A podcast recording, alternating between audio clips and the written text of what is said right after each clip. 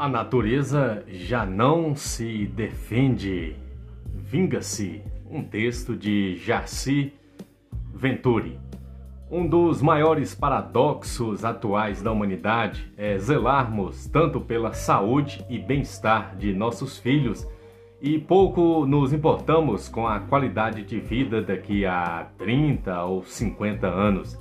A Terra não nos pertence, ela foi emprestada de nossos filhos, advertia um cacique indígena americano há mais de um século. Ademais, torna-se insensato e irônico nós, humanos, que nos proclamamos inteligentes. Somos os únicos, os únicos a promover o desequilíbrio natural e ambiental. Existe uma relação direta entre as agressões ao ambiente e aos cataclismos provocados pela natureza injuriada. Conforme estimativa da ONU, a, nação, a Organização das Nações Unidas, o aquecimento global tem provocado, a cada ano, 150 mil mortes e prejuízos de 70 bilhões de dólares em relação a 2005. A ONU também catalogou 360 desastres ambientais, dos quais 259 foram creditados à elevação da temperatura na Terra. O agravamento foi de 20% sobre o ano anterior. A mãe natureza é, a um só tempo, primitiva e nobre ao agir. É agraciada com quem a trata bem, também de ser espontaneamente dadivosa, bela e vivificante, porém pedagógica, ao saber ser vingativa aos 7 bilhões de terráqueos. Se alterarem o equilíbrio natural, eu os arruíno, diria ela. A sobrevivência de toda a humanidade está em perigo. É o momento de sermos lúcidos, de reconhecer que chegamos ao limite do irreversível, do irreparável. Adverte o comunicado de Paris, assinado por representantes de 40 países reunidos em fevereiro deste ano. Não há mais o benefício da dúvida.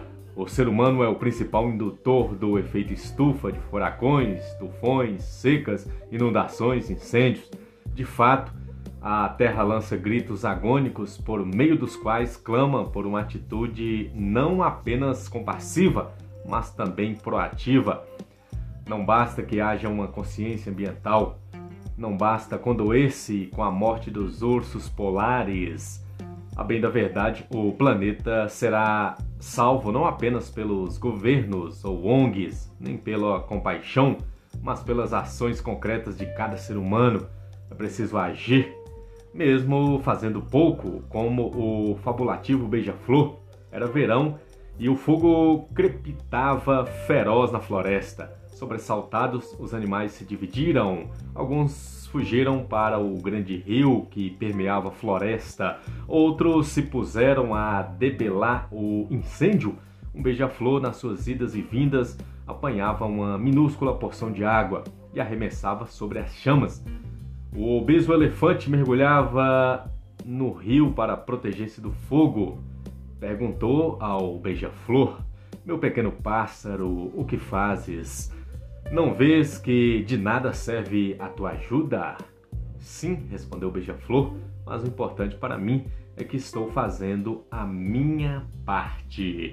Então, pessoal, vamos seguir aí os propósitos do projeto Semeando, que foi importantíssimo na educação, como um projeto aí transversal que pregava e até hoje eu me lembro agir localmente, pensar globalmente. Esse aqui é um artigo de opinião, está no PET, o PET 1, primeiro bimestre do terceiro ano.